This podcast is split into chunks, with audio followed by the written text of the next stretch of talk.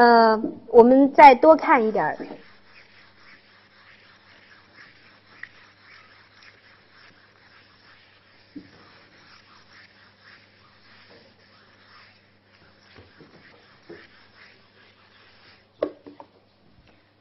呃，不看他自己，看看他这个他的艺术世界中，他周遭的身边的世界是什么样的？嗯，我们来看看哪个作品呢？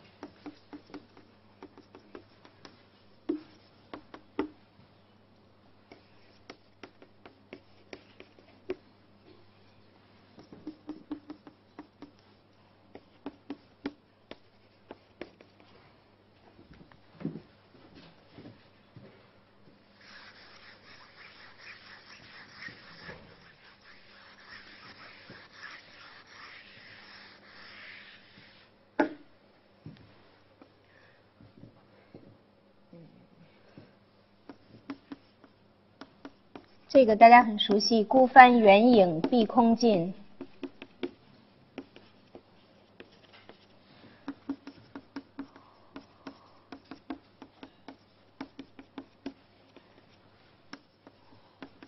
唯见长江，天际流。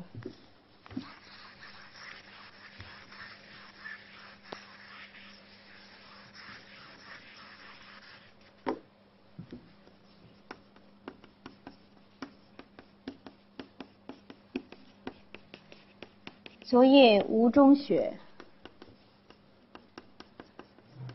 子由家兴发。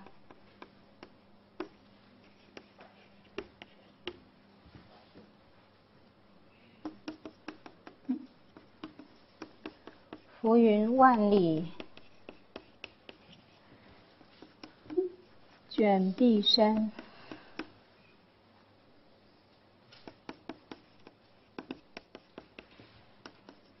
今天中道，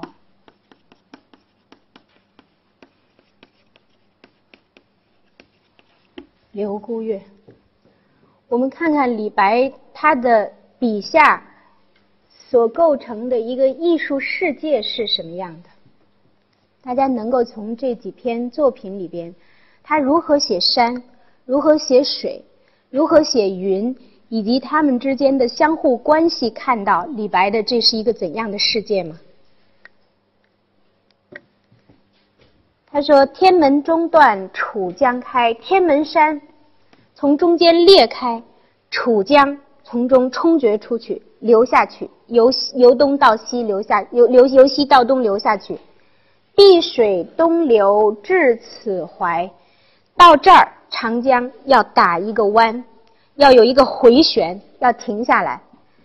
三山半落青天外。他说山在青天之外。”它完全不受这个现实的这个存在的羁绊。我们一般人要要要说，比如说这个山，我只能看见一半儿，另外的隐隐的看不到了，就是是我非我视力所及。但是李白完全不不去这个被这些被这些现实性所缠绕，他舍弃这一组关系。他说：“三山半落青天外。”山与天的关系，仿佛是可以进入，是可以这个冲出的这样的一一种透一一种这个可以自如的透视的关系。二水中分白鹭洲，他说两岸青山相对出，山是可以移动的，山是仿佛可以在水中或或者在空中是可以游移、可以飘飞的、可以位移的。所以我刚才说，大家说这个李白从地图上看起来的，李白的地图应该是可以山水都可以位移的，就是它甚至都是不受这个重力的约束的，是有轻盈感的。两岸青山相对出，孤帆一片日边来，就是这样，肯定肯定这一组透视关系是是夸张的，就是在天边飞来的。呃，一叶一叶舟，这个和自己的眼前之间的关系，一定是经过他的艺术裁剪的。而有这一叶舟从天边过来，有飞的感觉，有飘飞的感觉。就是呃，我们看看这一首《孤帆远影》，这个我们太熟悉了。但是，如果我们来来做一个比较详细的了解，一片帆，它的一片帆影。已经到极远之处了，碧空尽，随天而尽，已经淡到可能在视觉之中消失，和和碧水和蓝天融为一体了。唯见长江天际流，那这种感觉，这种仿佛是一叶小舟，连它的帆影都融化在水天之际了。就是这种呃视觉，连整个世界仿佛都变得。很呃，就是色彩很单纯，而且水与空气与云的感觉就是非常饱满，一切都是流动的。那么呃，这首诗它答王十二这个寒夜独酌，昨夜吴中雪，用的一个典故。昨天晚上，呃，吴中下了大雪，绍兴下了大雪，子由家姓发，子由是王献之。王羲之的儿子，据说这个人在《世说新语》里边的记载，他是非常之有风度的，而且有文人的性质，有文人情怀。那么他曾经在呃绍兴居住的时候，一夜大雪，他呃起来以后四望皎然，四面望一望，天地都是洁白的，所以突然就起了兴致，家兴发。起了兴致要去溪口探望他的朋友戴逵。戴逵，大家学中国艺术史里边是一位书法家，戴逵在书史上留名的。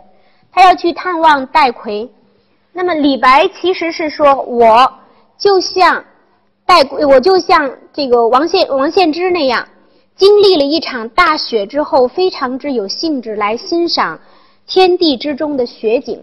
所以就乘舟而出发了，浮云万里卷碧山。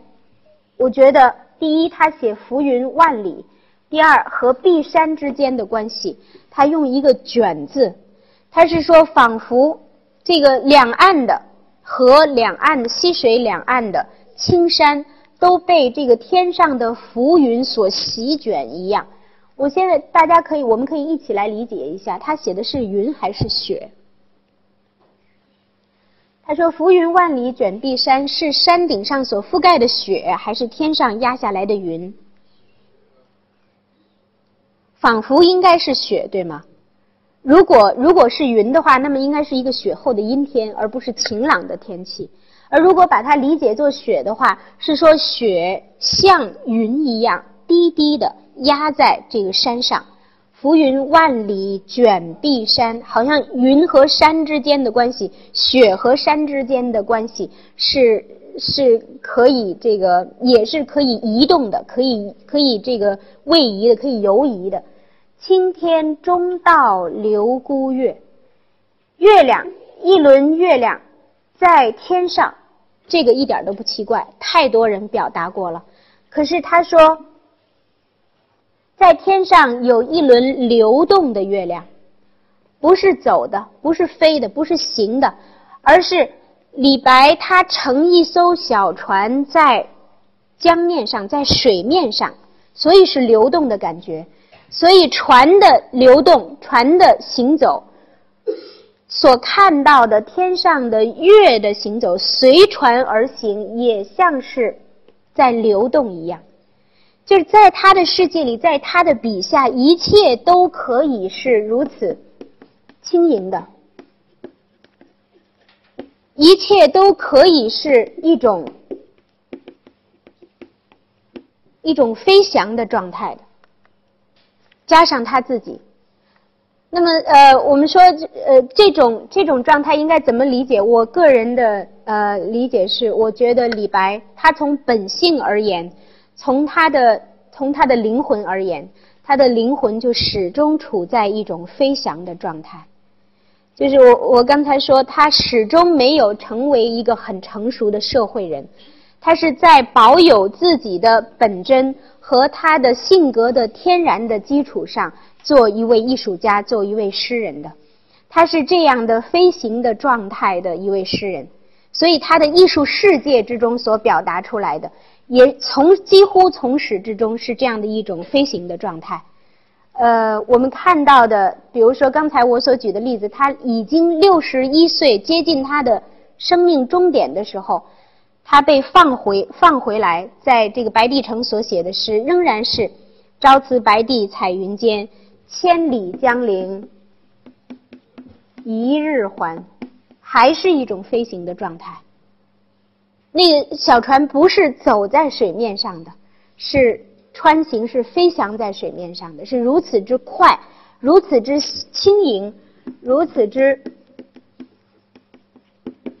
无碍，没有阻碍。其实是他的心里，是诗人，是这位艺术家的心里边没有阻碍。呃。我觉得从这个，我们从这个程度上来理解李白，比我们说就是飘然太白和飘逸的状态，应该应该能够呃更切近这个人的内心。所以李白是这样的一个呃一个内在的性格的艺术家，就是他的个人的性格天真浪漫，并且这个有拒绝一切这个外在约束的这样的倾向。他因为这种本性而趋向于道，就这个我一开始就说，他趋向于道家和道教，就是呃这样的价值观念。当然，这两者是这个呃，应该李白各有所取，道家和道教是不同的。可是这个在他的本性之中，在他的生活状态、生活方式的选择之中都有体现。那么以至于就是包括他在这个写书写现实生活的时候，都有这样的一种，都有这样的一种清新的、清新淡泊的笔墨。比如大家去看李白写，他写世俗生活，也可以写的那样清新无染，没有世俗的这个尘埃。比如他写《长干行》里边，大家应该都熟悉他其中的两句，呃，这个“妾发初覆额，折花门前剧”，以女孩子的口吻自述：我刚刚长起来的时候，头发刚刚长到能把前额盖起来的时候，就是小女孩刚刚开始留头，在我家的院子门前去折花，去掐花，郎骑竹马来，绕床弄青梅，青梅竹马。这个是由他由他这儿留下的，“两小无嫌猜”，“两小无猜”这个词也是由李白这儿呃并行的。十四为君妇，羞颜未尝开。这我不写了，我就说一下吧。十四岁，两个人成亲，女孩子还始终是羞涩的新嫁娘的状态，羞颜未尝开，一直是羞怯怯的样子。低头向岸壁，低着头，在这个夫家，始终是自己一个人背向人，面向墙壁，低头向岸壁，千唤不一怀，叫他一千声也不回头，就是呃，因为羞涩，坚决不回头，不不搭理人。十五十展眉，到十五岁。一年以后，终于摆脱了这种新嫁娘的羞涩，渐渐的成熟起来，成为一位少妇的身份。十五十展眉，愿同尘与灰。就是后边我就不说了，前边的这一段文字用这么简洁、这么直白、这么清新的文字，但是把这个两个人从两小无猜到这个呃到这个新婚时候的羞涩，到这种亲密。可以写得如此体贴入微，李白可以做到。别人在别人可以做到，但是就要费的精力要大一些，消耗的笔墨要多一些。就是李白可以很天然的从容而清新的做到。比如李白写自己的有一首小诗。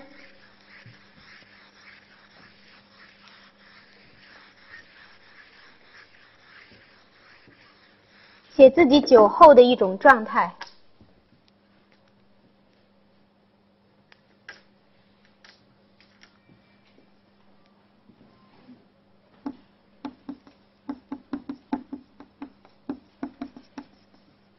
哦，不是醉，对酒不觉明。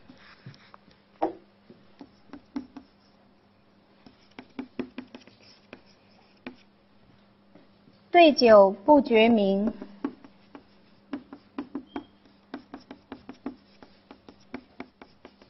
落花迎人衣，沉醉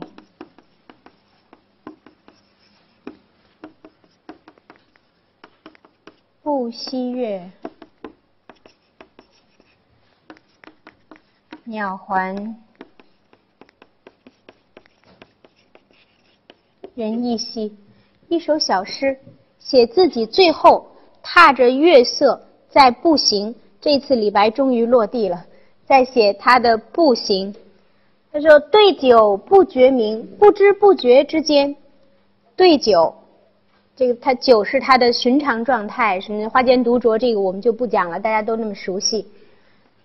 不知不觉之间，天色已经暗下来了，但是明不是黑暗，明是介乎于白天和黑暗之间的那一段。”就是空气，就是半昏暗半透明的感觉。落花迎人衣，应该是什么什么节令？春末的时候，正是花落时节。而且他写落花落满了人的衣服，落满了人的身上，也是那样轻盈的感觉。你我们这个这一句写出来，好，我们感觉到的花仿佛仍然是在。这个空气之中漂浮的、飞落的状态，而不是落地的状态。落花迎人衣，乘醉借着醉意不惜月。他的走是走在月色之中，是走在溪边的溪水边的月色之中，整个环境花与人。与溪水都是被月色布满的。这个我们讲过《春江花月夜》，大家可以去联想，以诗注诗。乘醉不惜月，在溪边踏着月色，一个人在独行。鸟还人亦稀，鸟已经归巢了，没有了，听不见鸟的叫声了。人亦稀，人迹也很少到这里，四周是一片安静。李白不是只能写动，李白可以写静的，他所写出来的静也是这样的一种饱满的，里边是生机丰富的静，就是人是谁什么样的状态，花的状态，月和溪水的状态，都在这一首小诗里被被被写的非常的饱满，这个静中是有着非常饱满的生气的。为什么言语？刚才我提到过《沧浪诗话》的言语，他说盛唐诸公所写的诗，如羚羊挂角，就是空中之月，镜呃水中之月，镜中之花，无迹可求，你追寻不到踪迹，因为自然，因为所有的情感与所有的物象都融合在一起。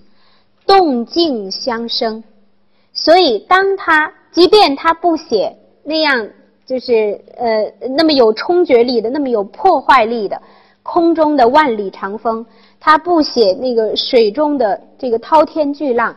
当他在写一个人心的安闲与世界的安静的时候，仍然可以写的这样充满内在的丰富的力量和情感。这个是就是我们说这个盛唐时代以李白为代表的这个唐诗所达到的高峰，因为他的感情是如此饱满的，而他的艺术手法的表达又是如此高超的，这两者的合一。而对于李白个人而言，他的价值观念，他的性格趋向，对于这个道家的呃价值观念的选择，对于道教的价值观念的选择，那么他呃对于诗学的追求与他的性格特点的合一，能够能够吻合这两者，就是我们说生命的状态与艺术状态能够呃在一个高的程度上的结合，就诞生了。